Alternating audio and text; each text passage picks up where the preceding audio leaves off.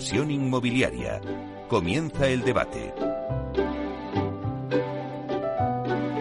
Bueno, pues esta sintonía que escuchamos nos anuncia el tiempo de debate en inversión inmobiliaria. Y hoy tenemos un debate súper interesante con unos ponentes de lujo. Vamos a analizar las inmobiliarias en bolsa. Y nos preguntamos si en este momento invertir en inmobiliaria es un riesgo o una oportunidad. Bueno, pues el, por poner una pincelada eh, a nuestro oyente, el sector inmobiliario, pues la verdad es que no suele salir demasiado bien tratado en las recomendaciones bursátiles. A menudo los analistas pues parece que desconfían de él.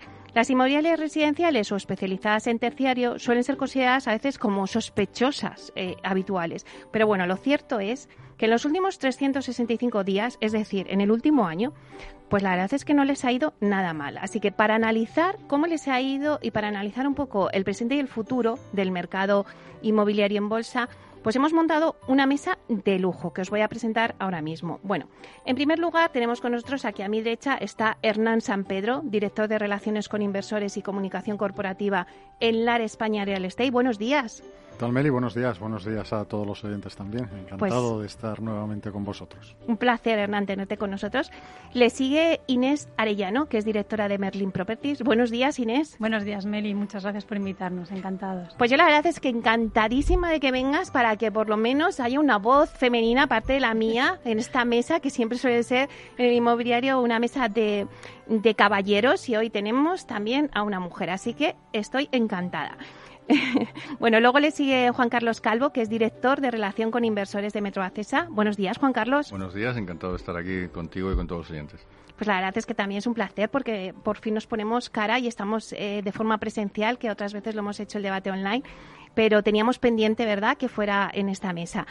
Eh, seguimos con José Cravo, que es director de Relaciones con Inversores de Neynor Homes. Buenos días, José. Buenos días a todos. Bueno, gracias por, por, la invitación y por, bueno, por primera vez aquí en, esta, en este foro. Bueno, pues es la primera, pero no va a ser la última porque seguro que vamos a montar más y vas a estar encantado de sentarte con nosotros y, y seguir analizando el sector.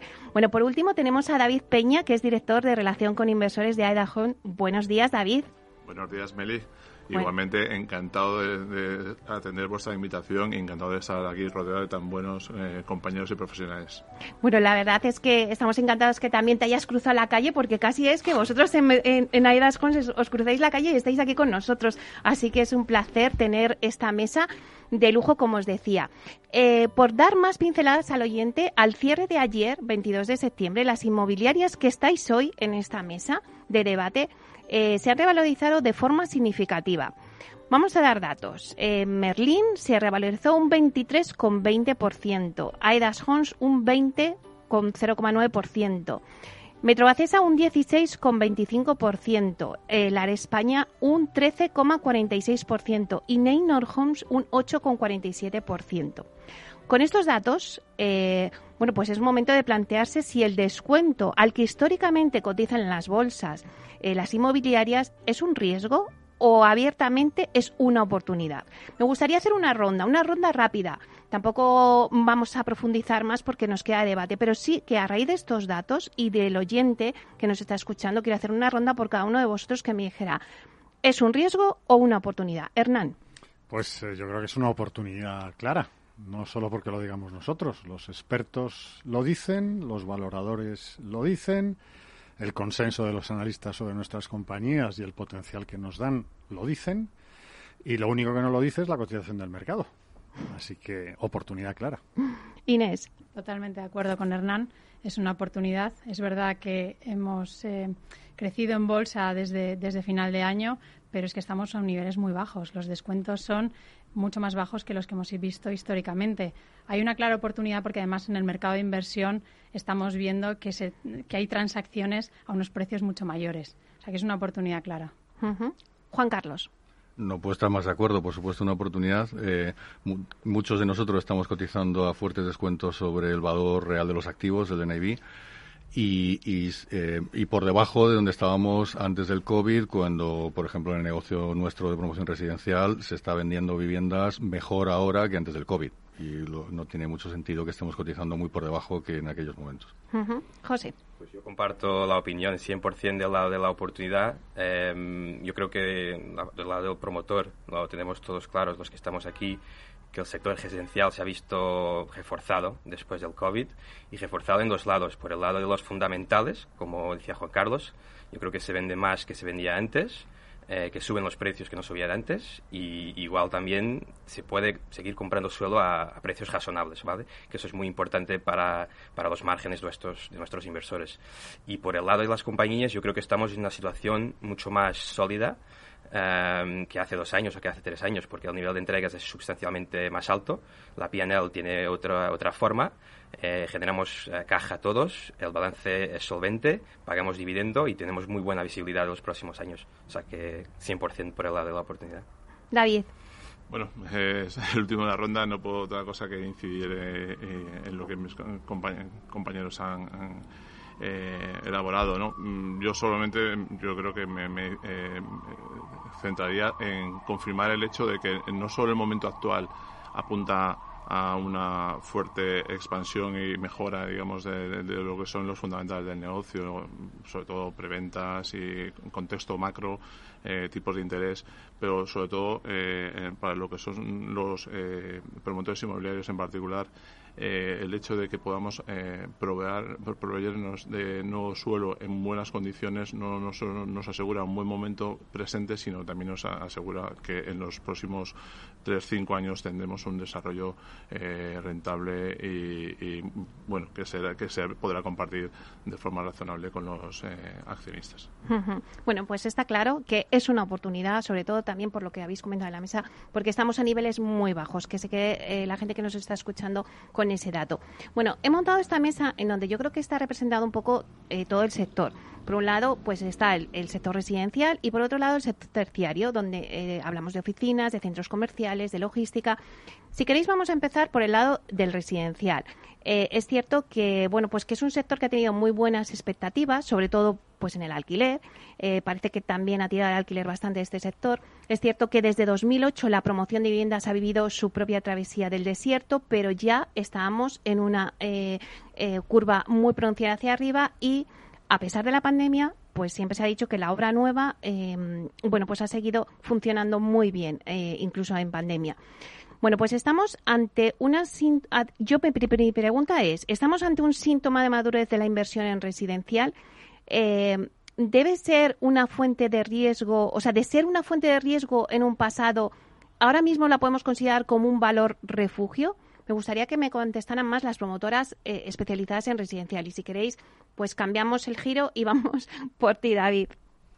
Pues eh, sí, encantado de tomar esta pregunta. Yo creo que eh, ante la pregunta que nos hacen muchos inversores respecto a en qué momento de ciclo nos encontramos, eh, y el temor a que, a que estemos eh, ante una posible burbuja, eh, creo que los indicadores o los números factuales nos llevan más bien a, opinar lo, contrario, ¿no? sobre todo en términos de nuevos lanzamientos, precios respecto al periodo ciclo, hay mm, eh, demanda eh, que se está produciendo, capacidad de reposición de suelo. Hay muchísimos indicadores que nos vienen a apuntar a que, lejos de estar eh, cerca del final del ciclo estaríamos justo en, el lado opuesto, estaríamos en, un periodo inicial de este periodo de expansión, ¿no? Solo haciendo, eh, si haces referencia a lo que serían transacciones de vivienda nueva en, los últimos años, estaríamos muy lejos de lo que serían las medidas de eh, comparables con cualquier país europeo y, muy lejos de los que un país como España de 47 millones de habitantes debería de tener. Eso sin tener en cuenta incluso la demanda de de, extranjeros, de no residentes. Con lo cual, eh, bueno, todo nos hace apuntar que, realmente eh, la demanda debe ir eh, debe ser creciente, la oferta por circunstancias no está siendo capaz de, crecer de forma acorde, con lo cual para todos aquellos que, tenemos en la posición fuerte eh, y, la oportunidad de atender esa demanda, yo creo que la oportunidad es clara. Eh, y por lo cual, bueno, de luego, la opinión de AEDAS es que, mm, por supuesto, no estamos eh, en, riesgo de, estar cerca de ninguna situación próxima a una burbuja. José. Pues yo cogiendo tu pregunta te diría que o diferenciaría entre los dos negocios que tiene Nainor. Eh, por la parte promotora, pues yo creo que David lo ha, lo ha explicado perfectamente y enfocaría más el tema del alquiler, que como comentabas es un activo refugio y estamos muy de acuerdo con eso. Creemos que es un activo que tiene características de flujos de caja muy resilientes, con mucha visibilidad y que, mm, que debería ser un, un, activo muy atractivo en las condiciones actuales, ¿no? además con los tipos a los niveles donde están.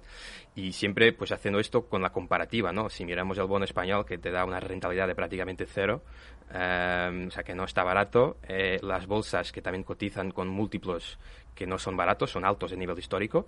Yo creo que la rentabilidad que da el, sector de alquiler es muy atractiva um, y, basta mirar que, los precios están muy por debajo de, lo que estaban hace unos años, y mientras que los otros mercados no lo están. Entonces yo creo que es una, inversión uh, refugio y que todos los, inversores lo, deberían contemplar en este momento. ¿no? Juan Carlos. Bueno, desde el lado de Metro Bacesa, el, eh, nuestro negocio principal es promoción residencial, si tuviera que definir un poco en qué momento de mercado estamos, diríamos que es eh, de, un mercado saneado. Eh, y esto es, me parece importante destacarlo, como los argumentos lo decía antes David también, pero no tiene absolutamente nada que ver con ciclos anteriores que yo creo que está un poco en el recuerdo de muchos inversores y de, y de muchos, mucha gente del público en general eh, eh, pues lo mal que se pasó por los excesos que hubo en ciclos anteriores. Pero es que la situación ahora es totalmente saneada. Saneada desde el punto de vista de oferta y demanda. Eh, hay una demanda saneada. Hay unos precios saneados que se corresponden con el nivel de, capacidad de pago que tienen las familias. Hay una situación de oferta, de creación, construcción, inicios de obra totalmente saneada, de hecho por debajo de, la demanda que, que, que actualmente se está viendo en el mercado. Y, por lo tanto nuestra expectativa por delante es de que las cosas van a ir razonablemente bien. Ya podemos debatir si, si súper bien o ligeramente bien, pero, pero eh, ese temor que había quizás en el momento de inicio del COVID mm, y, muchos análisis que se escribían y artículos de uff, va a venir otro, otro, otra caída fuerte de la vivienda, mm, eh, caídas, había gente que escribía de 20, 30% en el precio de la vivienda que eso siempre nos ha parecido a nosotros que, no tenía mucho sentido mirando oferta y demanda. Y, y, quién puede forzar un precio a la baja que no tiene sentido porque tampoco hay debilidad financiera por parte de los jugadores porque no hay nadie eh, que esté sobreendeudado, etcétera, eh, pues en un mercado saneado mm, se comporta de forma saneada y por tanto no hay oscilaciones muy fuertes. Eh, hemos pasado la etapa de riesgo de si él podría haber riesgo y ahora es, todo lo contrario. Estamos en una etapa en la que la demanda, como decía al principio, es más fuerte que antes del COVID. La oferta, sin embargo, no ha subido en la misma medida y por lo tanto, pues saneado de forma positiva y favorable para el negocio de promoción. Bueno, pues ahora vamos a, la parte del sector terciario que también vosotros Metroaces tenéis y luego volveremos también contigo. Pero vamos a seguir con esa parte. Inés. Bueno, yo creo que algunos de los puntos que han tocado David, José y Juan Carlos son también válidos en la parte terciaria y en la parte, digamos, SOCIMI.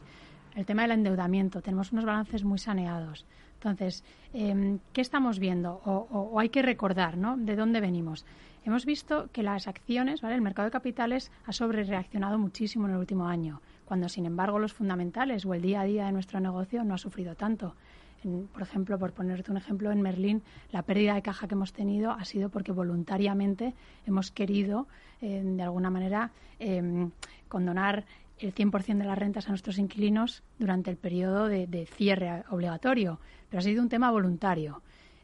Sin embargo, el negocio de oficinas, que todo el mundo lo da como, uy, qué arriesgado es, ahora nadie va a trabajar en una oficina, que no ha visto no ha visto caer sus resultados dramáticamente ni muchísimo menos. Y el logístico que parece que nadie no ni de oye pero bueno es que Merlín no no es que Merlín tiene un logístico que dentro de nada va a empezar a suponer las mismas rentas que supone retail. Bueno pues eso parece que no que no pasa nada no aquí hay una oportunidad clara. Los precios han bajado, los precios de cotización han bajado muchísimo, insisto, cuando el negocio sigue siendo muy pero que muy resistente y los balances muy saneados y como ha comentado eh, Juan Carlos, los apalancamientos son muy bajos. Entonces, al final, si nos hacemos un pequeño análisis de si yo ahora voy a comprar un edificio de oficinas, retail, es que me da igual, o logístico, al mercado, voy a estar pagando un precio muy superior al que puedo, al, implícito, comprando una acción de una SOCIMI. Entonces, eso es algo que hay que recordar. Como comentaba Juan Carlos antes también, al final las inmobiliarias tenemos algo que es un valor de referencia, ese, ese valor en libros, ¿no? el valor neto de nuestros activos, que es una muy buena referencia para el precio de cotización. Estamos todavía muy lejos de alcanzar esos niveles. Aunque históricamente es verdad que ya hemos tenido empresas como la nuestra un, un descuento por ser diversificadas y tener un, ser consideradas conglomerado, eh, creemos que precisamente la pandemia ha venido a demostrar que la diversificación es una fortaleza y no una debilidad. Eh, Hernán, en el, en el ámbito de los centros comerciales. Bueno, pues si hay un sector en el inmobiliario a nivel mundial, no solamente a nivel de España, eh, que exacerba todavía más esa diferencia entre valor y precio, pues es el mundo retail, es el mundo de los centros comerciales. Y precisamente por lo exacerbada que está eh, esa diferencia entre el valor y el precio de los activos, pues hay que intentar explicarlo un poquito bien porque no se corresponde con la realidad. Esto viene desde hace aproximadamente cuatro años. Hace cuatro años en Estados Unidos hay una gran crisis del mundo comercial, cierra un montón de superficie, pero básicamente de, su, de, de, hipermercados y de grandes almacenes, no de todas las fórmulas de comercial. Y todo el mundo decía que esto el sector no lo iba a superar. Hace tres empezó una cierta desaceleración económica y todo el mundo decía que tampoco lo íbamos a superar y el sector lo superó. Y hace dos, con Brexit, se dijo exactamente lo mismo, el sector esto ya no lo supera y lo superó. En ese momento ya la dicotomía entre comercio online y comercio offline, que era un poco la génesis de todos los temores sobre el mundo retail, estaba totalmente superada, porque todo el mundo conoce y cualquier experto sabe que el retail moderno es necesariamente una combinación de las mismas. Y entonces vino COVID. Y ya pues acabó de lanzar ese mensaje, esa nube negra en torno al, al comercio, que tampoco eh, nos ha matado y yo creo que hemos superado con bastante buena nota todo este todo, todo este eh, problema que hemos tenido desde marzo de, de 2020. ¿Cuál es la realidad?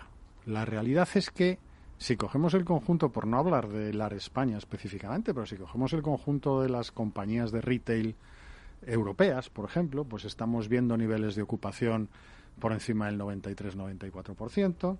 Estamos hablando niveles de recuperación de visitantes y de ventas también del orden del 90%. Estamos viendo apalancamientos en torno al 40% e incluso menores. Y estamos viendo probablemente los mejores dividendos que dan las compañías cotizadas en Europa. ¿verdad? España en el último año, pese a COVID, se permitió el lujo de pagar más de un 6% de dividend yield sobre capitalización. Es decir, que al final la realidad eh, y la percepción pues eh, están muy alejadas. Afortunadamente, en lo que va de año, pues como tú bien decías, estamos teniendo una revalorización en nuestra compañía del 13%, se está produciendo en el resto de compañías también. Son compañías saneadas, compañías con buenos balances, con muy buenos niveles de caja, bien gestionadas, con gente muy profesional al frente. Como siempre, hay gente que sufre más, hay players que sufren menos, pero el conjunto del sector está bien y está sana. Y el único kit y la única cosa importante es dónde voy y dónde invierto. Pues invertiré en aquellas compañías cuyos activos sean de mayor calidad, nada más. Pero eso lo haríamos también con las utilities, lo haríamos también en el mundo hotelero o en el mundo de la construcción o en cualquiera de, de, los ámbitos económicos de los que podamos hablar. Uh -huh. Juan Carlos, vosotros que Metrovacesa tenéis no solamente la parte de, la, de residencial, de promoción, sino también terciario, ¿estás de acuerdo con lo que está diciendo tanto Inés como, como Hernán? Por supuesto, no, nuestro enfoque desde Metrovacesa es ligeramente distinto porque nuestra vertiente terciaria es, es, como promotor, es decir, no tenemos edificios que generan rentas, sino suelo para uso terciario de oficinas, residencias, estudiantes, etcétera. Eh, y, y, bueno, de alguna manera sí vemos que corresponde aproximadamente con un 22% de nuestros activos. Eh, eh, la verdad es que es, un segmento de nuestra actividad que los inversores eh, tienden a, a, a, infravalorar claramente eh, bajo la idea de que bueno pues que en el mundo covid pues nadie va a querer ir a trabajar en una oficina nunca más ese tipo de cosas que se dicen es verdad que el interés por este tipo de suelos está despertándose más despacio que el interés por vivienda eh, del mercado residencial, pero se está despertando. Es decir, eh, a, lo largo de todo este año estamos viendo cómo gradualmente cada vez aumenta progresivamente el número de reuniones de inversores interesados en este tipo de suelos, en inversores que quieren tener un edificio y que están interesados en negociar un, un, proyecto llave en mano, etcétera, etcétera, de manera que vemos que gradualmente está mejorando este interés. O sea que, desde luego no es una parte eh, a desdeñar de, nuestra cartera de actividad como parece que, implícitamente está en, nuestra cotización. Vale, pues ahora vamos a hacer una pequeña pausa, pero antes eh, quería ver un poco las opiniones como para centrar eh, al oyente, ¿no? Primero, pues si, si pensabais que era un riesgo o una oportunidad, está claramente que hay una oportunidad en las inmobiliarias en bolsa en el sector inmobiliario y eh, cada uno ha ido poniendo un poco su punto de vista desde el lado residencial y desde el lado terciario. Eh, luego ahora, cuando volvamos de esa pequeña pausa, eh, ya retomamos como un debate en donde ya hablaremos y, vemos un poco y analizamos cuál es la situación y, por qué se están dando esos descuentos, cuál es la situación actual. Hablaremos de Evergrande porque, bueno, pues también es algo que, que bueno, pues la Evergrande, que es que estamos oyendo continuamente en todas las noticias de lo que va a pasar, si puede afectar al sector inmobiliario español. Bueno, pues todo eso lo vamos a retomar. Nada, en breves minutos estaremos con vosotros de nuevo aquí en Inversión Inmobiliaria.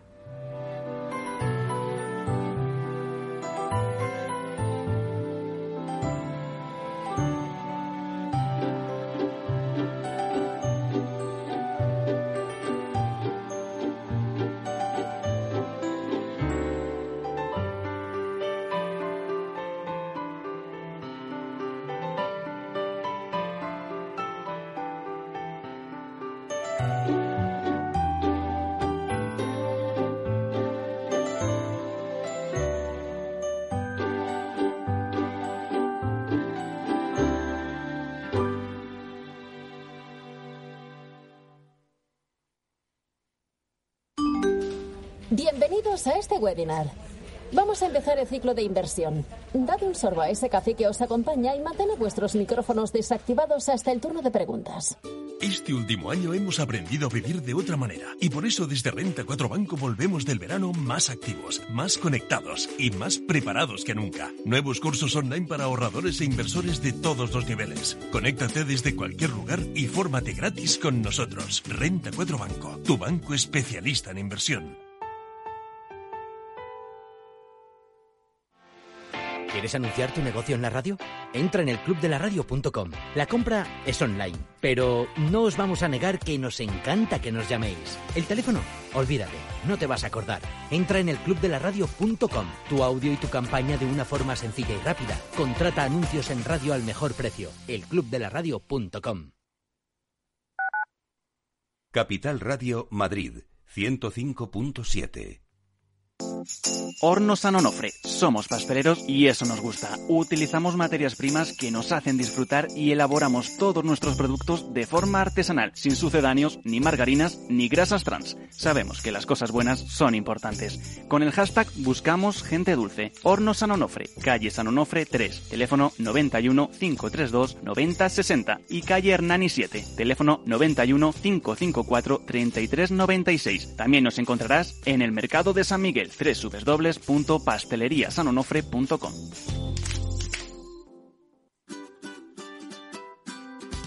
Mesa y Descanso es el programa donde Mar Romero te acerca cada fin de semana los mejores productos, te invita a disfrutar de los buenos vinos de cada denominación de origen y a conocer restaurantes y lugares de ocio con un encanto especial. Mesa y Descanso, los domingos a las 13 horas, aquí en Capital Radio. Capital Radio existe para ayudar a las personas a formarse y conocer la verdad de la economía. Los valores que Capital Radio defiende son la verdad, la libertad y la responsabilidad. Capital Radio es una empresa independiente que no se identifica con ideologías políticas. Capital Radio está aquí para ayudar a las empresas a comunicar cómo crean valor. Capital Radio apuesta por empresas sostenibles, transparentes y comprometidas con la sociedad. ¿Y tú también quieres trabajar por un mundo mejor? Aquí tienes tu sintonía. Capital Radio, con la gente que aporta y no se aparta.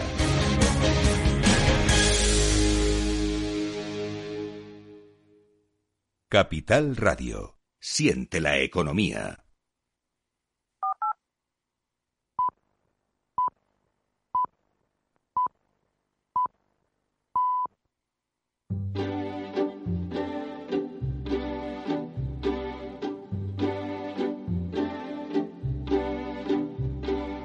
Inversión inmobiliaria con Meli Torres.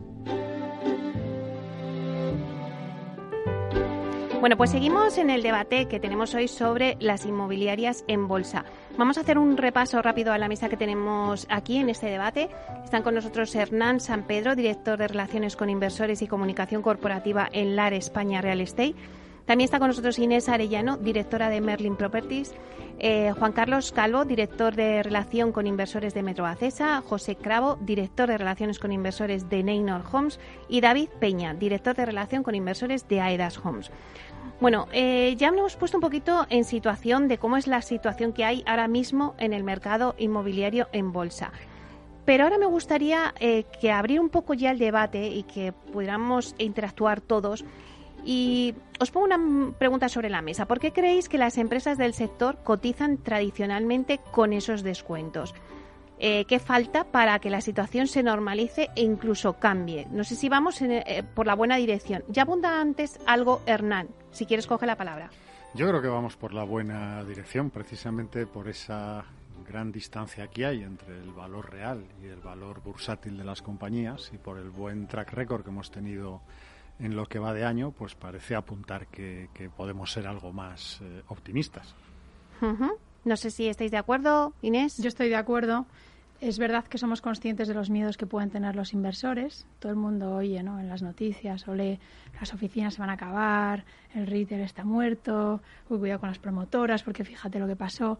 Pero la realidad es que la volatilidad que vemos en las acciones, cuando luego te fijas en los fundamentales de todas estas compañías, no vemos que tengan demasiado sentido. Los descuentos a los que estamos cotizando ahora, ahora mismo son superiores a los que históricamente hemos ido viendo. Entonces yo creo que aquí hay una labor de demostrar con hechos que realmente los negocios que, tenemos todos entre manos son buenos y son solventes em, y, de alguna manera también aplacar esos miedos que pueda tener el inversor y, luego el tiempo. Es decir, eh, el tiempo es el que, el que al final nos pondrá a cada uno en nuestro lugar. Juan Carlos, te veas sintiendo con la cabeza. Obviamente. Eh, yo creo em, empezábamos esta, este, este debate hablando si era una oportunidad el sector y precisamente esto es lo que crea la oportunidad. Existen descuentos y los descuentos no están justificados, eh, al menos en, nuestra opinión. Eh, el, ¿Por qué ocurre eso? Pues yo creo que el motivo es el, recuerdo de la crisis anterior, eh, el estigma un poco de que el sector inmobiliario fue parte de la culpa de la crisis anterior o, o epicentro de la crisis anterior y de alguna manera se asocia posible crisis en estos momentos con que se va a repetir la situación. Eh, ya hemos hablado antes de por qué ahora es totalmente distinto, no, me voy a repetir, pero, pero es que es realmente totalmente distinto. Y es, ahí es donde surge la oportunidad eh, de inversión. José. Pues por nuestro lado de Niner, yo quizás con el contacto que tengo con, con, los inversores, la verdad, por ser muy, muy honesto, yo diría que el NAV eh, no es el principal referente de valoración como para, mm, para las, las ¿no? Y, ahí estoy 100% de acuerdo con lo que han dicho Inés y, y, Hernán, en el sentido que lo que se ve en esos múltiplos de NAV son eh, estados de alma muy extremos. ¿Vale? Donde tenemos unos que están a una prima del 30, 40, 50, porque seguramente lo van a crecer o, van a crecer sus negocios, y hay otros con algo de descuento eh, y lo que seguimos viendo y han pasado muchos meses y años, como decía Hernán, es que el NAV no, no, está bajando. El mercado de inversión está muy fuerte, hay mucha liquidez y el NAV no baja. Entonces yo, en el, del lado inversor, eh, por mi lado propio, yo creo que quizás es mejor inversión eh, o son oportunidades estos descuentos de NAV y, llamaría la atención lo que ha dicho Bernard, ¿no? Para el tema del dividendo, porque yo prefiero esta inversión a descuento de NAF y la rentabilidad que me va a pagar porque confío en Merlin y en, en, Grupo LAR eh, como equipos gestores para pagar estos dividendos y creo que son buenas inversiones, son buenas oportunidades estos descuentos. David. Pues eh, agradezco la entrada que ha hecho José al hilo de cómo el NAF es de, digamos, de reflejo de cómo de importante es de cara a los inversores que están enfocados en las promotoras residenciales, porque es cierto que por la metodología del NAP yo creo que se hace mucho más potente esa medida dentro de las OCIMIS que las eh, promotoras que al final somos unos industrializadoras del suelo que transformamos en viviendas y que luego sacamos de balance por la forma de venta, ¿no? que es, es una, diferente rotación de la que tienen las OCIMIS. Eh, por, lo cual es cierto que al final el NAF, eh, los inversores no las, yo creo no tienen tiene, por lo menos los institucionales, como uno de sus principales factores de referencia.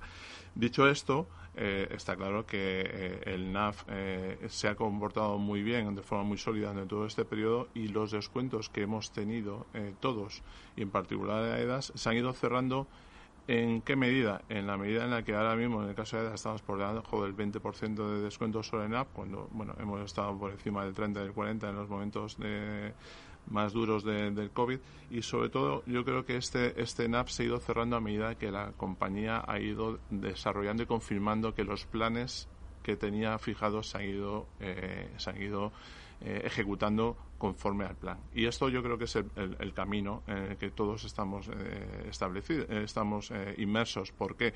Porque tenemos unas compañías que creo que tienen equipos muy profesionales, una estructura balance de capital muy diferente también a la que eran los ciclos anteriores y yo creo que el sector en general el entorno que está viviendo es un entorno que, en el que tenemos más bien viento de cola que viento de frente y en el que tenemos yo creo que muy buenas expectativas de cumplir con los futuros hitos. Dicho esto, obviamente, trimestre a trimestre se hace el camino. Inés. Lo apuntaba José y lo apuntaba también antes Hernán. Poco se habla de la generación de caja. Eh, todos hablamos del NAF y es verdad que en Europa es un gran referente, porque como decíamos antes, es una buena referencia para el precio de cotización, pero la, generación de caja es clave, es la que te permite perdón, remunerar a tus accionistas vía dividendo, vía, en nuestro caso, por ejemplo, en, en, un momento de incertidumbre de COVID, retener esa caja para poder no apalancarte y de manera que quien tenga una participación en ti esté tranquilo, no, no, no esté nervioso, ¿no? porque el apalancamiento está siendo elevado, ni muchísimo menos. Esa generación de caja es clave. Yo creo que las actuales inmobiliarias tenemos el, punto de mira en la generación de caja, no solo la generación de valor, sino en la generación de caja como un máximo. Hernán, antes comentabas el tema de los dividendos, que es importante. Eh, me he quedado con ello porque, eh, bueno, pues las inmobiliarias eh, en bolsa han dado los mejores dividendos. Pues sí, oí hablar a David que decía, yo creo que una de las grandes verdades del mundo inversor, y es que eh, no hay nada mejor que demostrar con hechos eh, la fortaleza de la compañía. Es decir, vamos a intentar reducirlo a refranes. Es decir, obras son amores y no buenas razones. Y probablemente la mejor de todas ellas, y lo comentaba Inés, es tu capacidad para mantener un balance sólido, un bajo apalancamiento, una caja fuerte y un buen dividendo. Con un buen dividendo por delante estás demostrando que eres capaz de generar valor económico para el accionista y eso eh, cualquiera de las compañías que estamos aquí lo hemos demostrado, pero incluso si hablamos del inmobiliario en general, todas las compañías bien gestionadas y saneadas que hay en Europa están pagando dividendos sobre capitalización eh, en, una horquilla de entre el 4% y el 7-8%. Carlos. No, efectivamente, y el dividendo es, es eh, generación de caja y por tanto el dividendo que va asociado a ello es, el, es, es, la clave y la forma de demostrar al mercado eh, que, que, se sigue cumpliendo expectativas y que por tanto los malos augurios no se están cumpliendo. Eh, sí, me gustaría mencionar el caso de, de Metro Bacesa, que es particularmente en nuestro, nuestro leitmotiv, un poco la generación de caja más que la cuenta de resultados eh, porque, bueno, pues una parte de nuestro negocio es tanto la entrega de viviendas como la venta de activos, venta de suelos, etcétera, que es muy fuerte generación, generador de caja, que, que, bueno, pues en este año pues tenemos una previsión de, de, generar más de 100 millones de euros de caja, que es bastante más que años anteriores, y que nuestra política de repartir el 80% en dividendos pues a los precios actuales es un yield del 7-8% aproximadamente. Es decir, que, que bueno, y, yo creo que todos los que estamos en la mesa, pues eh, tenemos yields a, los precios actuales muy atractivos. Hay otra pregunta que también eh, me gustaría poner sobre la mesa para un poco eh, informar al oyente de que también en, en, ese mercado de inmobiliarias están las inmobiliarias tradicionales, como puede ser eh, pues Metro Acesa, Aedas, Neynor, eh, son salidas a bolsa muy en contadas ocasiones porque también se te requiere un volumen muy importante para salir a bolsa. Y luego también está eh, una nueva generación de socimis que han salido que ya si nos vamos al MAP hay ya, mm, bueno, pues eh, una explosión, podríamos decir, de, de SOCIMIS que se han creado en el, en el mercado alternativo bursátil, pero luego eh, otras que han llegado al mercado de bolsa. Esos son los dos modelos que hay ahora mismo en el mercado. Y yo me pongo mm, como inversor, eh, ¿son modelos excluyentes o son modelos complementarios?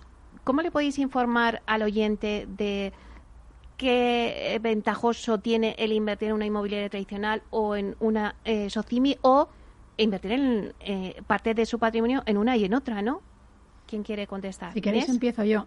Yo creo que una de las grandes ventajas del inmobiliario es que precisamente estos dos modelos de negocio se han separado, dando la posibilidad a, a, ser una inversión complementaria para un único inversor. Es decir, tú no lo mezclas dentro de una compañía, pero tú puedes tener una exposición, como comentaba David, a un tipo de negocio más industrial, ¿vale? En el que tú transformas suelo y es, y es un modelo absolutamente industrial u otro más patrimonialista, que es lo que somos las OCIMIS. Las inmobiliarias del pasado, aunque tenían un fuerte componente em, promotor, tenían también una pata patrimonial, que mm. fue la que les llevó en muchas ocasiones a endeudarse en exceso con una falta de liquidez y lo que al final terminó siendo lo que todos conocemos. Entonces, eh, excluyentes para nada, son dos alternativas de inversión diferentes, eh, con un tipo de, condiciones o tipo de requisitos distintos y, por supuesto que los inversores pueden eh, invertir en una o en otra. Van a obtener cosas diferentes porque los negocios no son, no son el mismo. ¿no? David. Bueno, coincidir en, lo que ha comentado Inés. Eh, realmente no son, no son ni, excluyentes ni complementarios. Eh, yo creo que son eh, dos realidades de un mismo ámbito de actividad económica que viven sus distintas realidades y que tienen sus distintos eh, riesgos, exposiciones y, y, potenciales de crecimiento. Eh, está claro que por definición las OCIMIS al inversor le ofrecen un dividendo eh, recurrente que en términos razonables debe ser más alto que, que puede ofrecer una compañía del tipo de promoción residencial pero eh, a su vez eh, en algunos momentos eh, las compañías pues del tipo de Metro Accesa, Neynor o Aedas pues pueden apuntar a un mayor crecimiento que también puede ser una oportunidad desde el punto de vista del inversor. Yo creo que en cualquier caso para esto están los gestores de inversión ¿no? y, los, y los asesores financieros porque también hay que, que adecuar la inversión siempre al riesgo percibido de los, de los inversores finales, ¿no? Y eso es, lo importante es que, que, los inversores estén de acuerdo, con, estén felices con, con, la cartera que tienen, ¿no? y, y, yo creo que lo que sí que puedo comentar es que yo creo que en el momento actual hay muchísimos factores que apoyan a que el, eh, las cinco compañías que hay aquí presentes y, y, y, muchas de las otras eh, eh, tengan una gran capacidad de defender el valor de, la inversión por el hecho de que eh, históricamente se han demostrado que eh, se comportan de forma excelente en, términos en momentos inflacionarios como los que estamos actualmente mm, inmersos o a punto de, estar inmersos. No sé si queréis añadir algo más, José. Sí, quizás por mi lado es una pregunta muy pertinente porque el modelo de Nainor actual, como sabéis, es sobre todo el modelo promotor, o sea, el negocio promotor, pero estamos desarrollando una línea de, de alquiler, ¿no? Que la vamos a tener en nuestro, en nuestro balance. Entonces yo le llamaría un modelo híbrido que en este momento está en, fase de desarrollo, eh, pero que creemos que con la forma como lo estamos financiando y como lo estamos haciendo, vamos a poder generar eh, retornos para nuestros accionistas que van a ser mucho, mm, muy atractivos. Em, y posiblemente pues cuando, cuando tenga más tamaño, cuando tenga más escala, pues ahí podríamos estar hablando no, quizás de dos compañías diferentes, ¿vale? Pero yo creo que el modelo híbrido, eh, siempre que lo hagas con precaución, con, con tu balance bien medido, eh, yo creo que se puede, se puede hacer. que es lo que decía antes, Inés, que eh, antiguamente pues las promotoras tenían ese, esa pata patrimonial promotora y que ahora pues se han separado, pero bueno, también vosotros tenéis ese modelo. No sé si queréis añadir algo más, Juan Carlos. lo ha mencionado David, pero me gustaría mm, ensalzarlo un poco más eh, el hecho de que en, el conjunto de todas las inmobiliarias, en este contexto de muy bajos tipos de interés y parece aparentemente inflación creciente, exactamente el sector inmobiliario es uno de los más atractivos para invertir, porque eh, de forma natural en nuestro negocio, tanto en rentas de alquiler como en precios de venta de viviendas o de activos tal, eh, son activos que en general suelen recoger la inflación relativamente bien. Eh, y por lo tanto, en un entorno de tipos de interés, eh, bueno, pues el que tenemos y que parece que va a seguir siendo bajo durante bastante tiempo, eh, sí estamos viendo un perfil de inversor que, que, no solía acercarse al inmobiliario y que está empezando a mirarlo porque no encuentra rentabilidades atractivas en, renta fija o en otro tipo de inversiones. ¿Y ese tipo de inversor, como es un family office? El tipo family office, pero también hay fondos institucionales normales y bueno, que hace, tanto en el lado de compra de acciones como posiblemente en el lado de compra de activos, que indirectamente pues eh, redunda en, la situación de negocio de cada uno. es, es muy interesante lo que apunta Juan Carlos en términos de momentum porque efectivamente, pues si las previsiones desde el punto de vista macro que estamos viendo se cumplen, pues el inmobiliario va a volver a recuperar, eh, digamos, esa enseña o ese emblema que ha tenido tradicionalmente de valor refugio. Y conectando con la primera parte de tu pregunta, eh, todavía es más interesante ver cómo desde hace siete años, desde que eh, el inmobiliario empezó a cotizar, pues estamos en un mundo para el inversor y para el ahorrador, que a veces se nos olvida y no eh, metemos al ahorrador dentro del mundo de los inversores y hay que meterlo porque por el hecho de que invierta menos dinero no deja de ser eh, menos inversor. El abanico de posibilidades que tiene ahora frente al año 2014 eh, es completamente diferente. Hmm. Antes, si alguien quería invertir en inmobiliario, pues se podía comprar un piso o podría comprar una nave industrial o comprar un suelo, pero es que ahora el abanico de posibilidades que tiene es enorme. Puede invertir en una compañía como la de Inés, que ya es multiproducto per se. Y puede estar invirtiendo a la vez en oficinas, en logístico, en terciario, etcétera, etcétera. Puede invertir en compañías como AEDAS o Neyron o Petrobacesa, más centradas en el mundo residencial. O puede hacerlo en eh, una LAR España totalmente vinculada al mundo comercial, al mundo de los centros comerciales. Y luego lo puede hacer de muchas formas, con tickets de todos los tamaños y de todos los importes. Es decir, que la flexibilidad para cualquier inversor o para cualquier ahorrador de cara al momentum que parece que viene en términos de seguridad y de refugio, pues es enorme. Puede elegir un montón de alternativas diferentes o puede ir mezclándolas todas. Y puede tener pues una cesta de diferentes inversiones, de diferentes tipologías, en diferentes sectores y estar pues eh, aprovechando ese momento muy bien. Lo que está claro es que ahora mismo hay un abanico mucho más amplio que, el que teníamos en 2014. Ya nos quedan pocos minutos para, para acabar eh, este debate, pero sí que me gustaría pues tocar un tema de actualidad, ¿no? Una de las noticias que está encima de la mesa es la preocupante situación que vive pues una de las mayores inmobiliarias chinas, Evergrande. Y os dejo la pregunta sobre la mesa. Eh, ¿Creéis que puede afectar la crisis de Evergrande al sector inmobiliario español? Si queréis me lanzo. Venga, Inés, lánzate. Eh, de manera directa, en principio, no tendría por qué hacerlo. Ahora bien, de manera indirecta, hemos visto casos en el pasado, hay quien lo asemeja a un Lehman, en el que bueno, hay un efecto dominó. Aquí la clave dónde va a estar. La clave va a estar en lo que haga el gobierno chino para intentar eh, mitigar el impacto de, de, bueno, de esta compañía en cuestión, ¿no? Entonces, puede que en función de lo que decidan, el impacto colateral con el resto de mercados sea mayor o menor. Es verdad que los mercados de capitales, y lo hemos estado viendo, reaccionan, lo hemos comentado muchas veces, sobre reaccionan a las noticias, pero específicamente en el mercado español como tal dependerá, como digo, si se convierte en un problema global o si consiguen aplacarlo y, bueno y hacer que esto se mantenga dentro de los límites de, China, ¿no? Juan Carlos. Yo creo que lo que dices es cierto, pero que de alguna manera lo que lo que está sugiriendo, y yo creo que es verdad, es que el impacto puede ser en el, desde el punto de vista macro. Es decir, eh, eh, desde el punto de vista de inmobiliario, eh, pues yo creo que el impacto es nulo.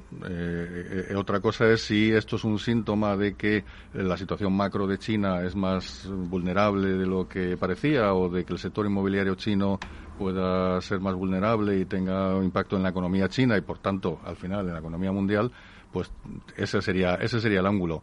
Ahora bien, en el sector inmobiliario, pues, per se, no hay ninguno, porque ni esa compañía tiene actividad en nuestros mercados, ni nosotros en el suyo, ni los inversores son comunes, ni, ni los, muy poco, y sistemas financieros que les financian, pues tampoco. Es decir, que, que de forma directa no, no, no, tiene, no tiene mucha vinculación. José. Sí, a mí la verdad es que me da un poco de miedo. Eh, yo creo que esto es un tema que va a estar ahí eh, para los próximos meses. Eh, no va a ser solo Evergrande. Hay todo un sector que está por detrás que, que está muy apalancado. y como decía Inés, ¿no? la forma como reacciona el gobierno chino para mitigar todo esto y el impacto que tenga en la, economía china es lo que va a marcar todo eso. Pero mientras tanto, el mercado de equity va a estar nervioso. ¿no? no sé si alguien más quiere apoyar. Hernán. Bueno, eh, probablemente el quizá esté ahí. Es decir, la diferenciación es eh, si tengo entre manos una compañía con mucho apalancamiento, con poca caja y con problemas endógenos, pues me voy a encontrar con este caso. Si tengo una compañía con apalancamiento moderado, con mucha caja y con un modelo de negocio fuerte, pues no me voy a encontrar con ese problema. Otra cosa es efectivamente que desde el punto de vista macro, digamos, afecte eh, de alguna manera, pero por efecto dominó al conjunto de los parámetros económicos. No tanto, estoy de acuerdo con Juan Carlos, al, al, inmobiliario específicamente. David. Poco que añadir. Eh, realmente es un. Bueno, lo que parece claro es que eh, hacer una comparación con Lehman eh, puede ser un poquito excesivo porque el tamaño de los pasivos, por lo que yo sé, es como una tercera parte de los que tenía Lehman y eh, también es mucho más enfocado obviamente el efecto a un efecto doméstico de China. Obviamente a, partir de ahí un efecto concatenación que pueda haber por una ralentización potencial y ya no solo de Evergrande sino de otras promotoras en el mercado chino pues podrían tener un, impacto eh, en, otras economías en vía eh, balanza exterior. Pero bueno yo creo que eh, para mm, lo razonable entiendo que es pensar que esto mm, se adecuará se irá eh, razonablemente solventando y también no sabemos si el gobierno chino incluso eh, participará en un rescate eh, parcial o total que al final mitigue los efectos. Bueno, ya nos quedan pocos minutos, pero me gustaría volver a hacer una ronda, ¿no? Para un poco eh, eh, dar al oyente las conclusiones de este debate, ¿no? Se han dicho muchas cosas, pero como que cada uno, para no repetirnos, pues coja eh, una conclusión que se ha dado. No hemos hablado, pero yo creo que también es interesante saber qué ha aportado, ¿no? Las inmobiliarias en bolsa al sector, eh, todo el tema de, de el cuidado por las buenas prácticas de, gobierno corporativo, la sostenibilidad, el aspecto ambiental. Todo esto mm, lo habéis liderado y habéis avanzado mucho en todo esto en el sector inmobiliario. No sé si dentro de las conclusiones queréis también comentar esto, pero eh, me gustaría que cada uno diera sus conclusiones. Hernán. A mí me parece que en momentos de crisis como las que como la que acabamos de pasar con un COVID impactando muy fuertemente a nuestros negocios, es más importante que nunca eh, que el gobierno corporativo sea un gobierno eh, corporativo potente. Da muchísima tranquilidad al inversor, al ahorrador, saber que desde el Consejo de Administración, sus comisiones, las prácticas de la empresa, se toman las decisiones que se tienen que tomar y se toman además de forma coherente y, y fuerte. Es decir, eh, clarísimamente es un vector positivo. Nosotros estamos de enhorabuena porque a la responsable de nuestra compañía en gobierno corporativo la acaban de nombrar una de las 100 líderes mundiales, a Susana Guerrero, eh, en el mundo del governance. Y, desde luego para nosotros es un driver fundamental. Inés. Totalmente de acuerdo con Hernán, la profesionalidad ¿no? Eh, que se le ha dado a este sector que venimos casi de la nada después de una destrucción masiva, eh, se ha visto fundamentada precisamente en temas de prácticas de, buen gobierno corporativo. En España tenemos unas de las mejores notas, es generalizado, ¿no? Eh, es verdad que al haber nacido de cero nos hemos podido permitir el lujo de empezar las cosas como Dios manda. Y se nota, se nota y eso, como dice Hernán, debe ser, bueno, pues eh, un tema que, tranquilice al inversor. Es decir, no solo es oportunidad, porque aquí hay mucho valor, porque hay unos negocios con unas estrategias muy claras de crecimiento, sino que además están liderados por equipos muy profesionales que le dan muchísima importancia a temas de gobierno corporativo, a sostenibilidad y al final a todos los stakeholders, como se dice en inglés, ¿no?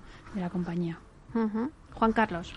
La verdad es que puedo añadir muy poco. Estoy totalmente de acuerdo en lo que se ha dicho. Eh, yo creo que todas las compañías estamos eh, en, la vanguardia de, los temas de ESG, de gobernanza, de sostenibilidad, de respeto al medio ambiente, respeto a la sociedad. y, bueno, pues desde luego es algo que, que, cada vez es más importante por parte de los inversores, del mercado y que todos tenemos en, primera línea de actuación. José. Pues desde Nainos a nosotros vemos la parte de, sostenibilidad con, que todavía hay un largo camino por, por, delante, ¿no? Teníamos un modelo de negocio que era muy intensivo en carbono, que emitía muchas emisiones y que obviamente que eso va a tardar en, en cambiar, ¿no? Entonces, de ese lado, nosotros lo que vemos es que hay todavía bastante trabajo y es un reto muy importante porque no puede afectar a la rentabilidad del inversor, ¿no? O sea, sería muy fácil que seamos todos muy sostenibles mañana compensando nuestra huella de carbono, pero con eso bajaríamos la rentabilidad que damos a los accionistas. Entonces, hay que tener en cuenta también eso. David, un minuto. Rápido. Eh, confirmar, las compañías que estamos aquí presentes somos de nueva generación y, hemos sido creadas con los mayores estándares en cuanto a gobierno corporativo, con lo cual, y, además conocedores desde el inicio de lo crítico y lo importante que es para todos eh, y, sobre todo para los inversores eh, o para los stakeholders eh, en general, como comentó Inés. Y respecto al ESG, pues eh, eh, las compañías eh, yo creo que pasamos por una o, han pasado por un momento en el que el pasado en el que digamos había una especie como de eh, lo que se llama en inglés el, greenwashing, que es como aparentar como, como que estás preocupado por el ESG, pero realmente lo que ha sucedido eh, desde un tiempo a esta parte es que todo lo tenemos integrado en nuestros planes de negocio como algo intrínseco y fundamental de negocio. Yo creo que eso es lo que realmente hacía falta y lo que ya hemos llegado. Pues lo dejamos aquí. Muchísimas gracias Inés Arellano, directora de Merlin Properties, Hernán Sampero, director de Relaciones con Inversores y Comunicación Corporativa en la España Real Estate, David Peña, dirección de Relación con Inversores en AEDAS Homes, José Cravo, director de Relaciones con Inversores en Neynor Homes y Juan Carlos Calvo, director de Relación con Inversores en Metroacesa. Muchísimas gracias por estar aquí. Y a ustedes, señores y señoras, les espero la próxima semana aquí en Inversión Inmobiliaria. Hasta entonces, que sean felices.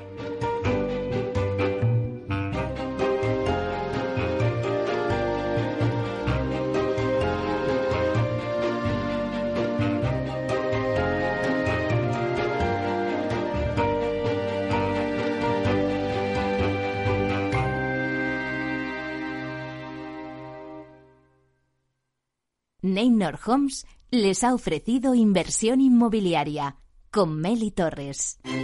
Neynor Homes presenta Inversión Inmobiliaria, cada jueves de 10.30 a 13 horas en Capital Radio, un espacio donde se darán las claves para realizar la mejor inversión en inmuebles y sacar la mayor rentabilidad a sus propiedades. No se pierda su cita inmobiliaria de la semana en Capital Radio.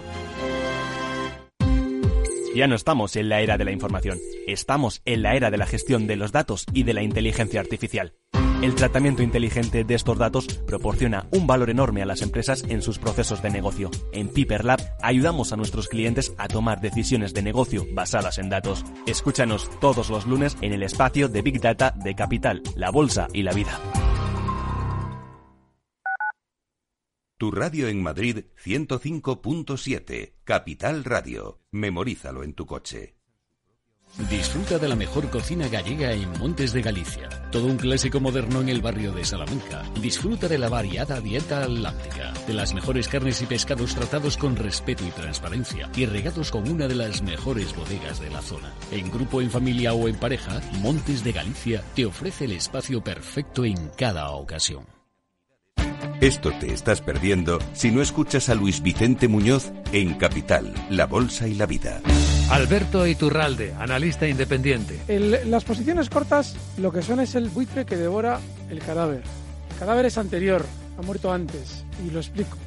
Si un valor tiene eh, todavía un núcleo duro dentro, que obviamente sabe que esa empresa es viable, apoyar el valor hasta el punto de que las posiciones cortas le dan dinero él siempre tiene la posibilidad de tanto con crédito como con acciones manipular el valor. Una posición corta si algo hace es subir un valor. No te confundas. Capital, la bolsa y la vida con Luis Vicente Muñoz, el original. En el restaurante Gaztelubides somos rigurosos con la selección del producto para crear recetas imaginativas que acompañamos de una bodega generosa y brillante y de nuestra magnífica terraza durante todo el año. Restaurante Gaztelubide, carretera de La Coruña, kilómetro 12200, La Florida. Teléfono 91 372 8544. Una recomendación del programa gastronómico Mesa y Descanso.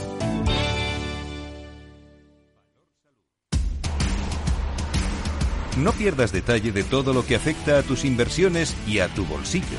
Toda la información en Mercado Abierto con Rocío Arbiza, de 4 a 7 de la tarde en Capital Radio.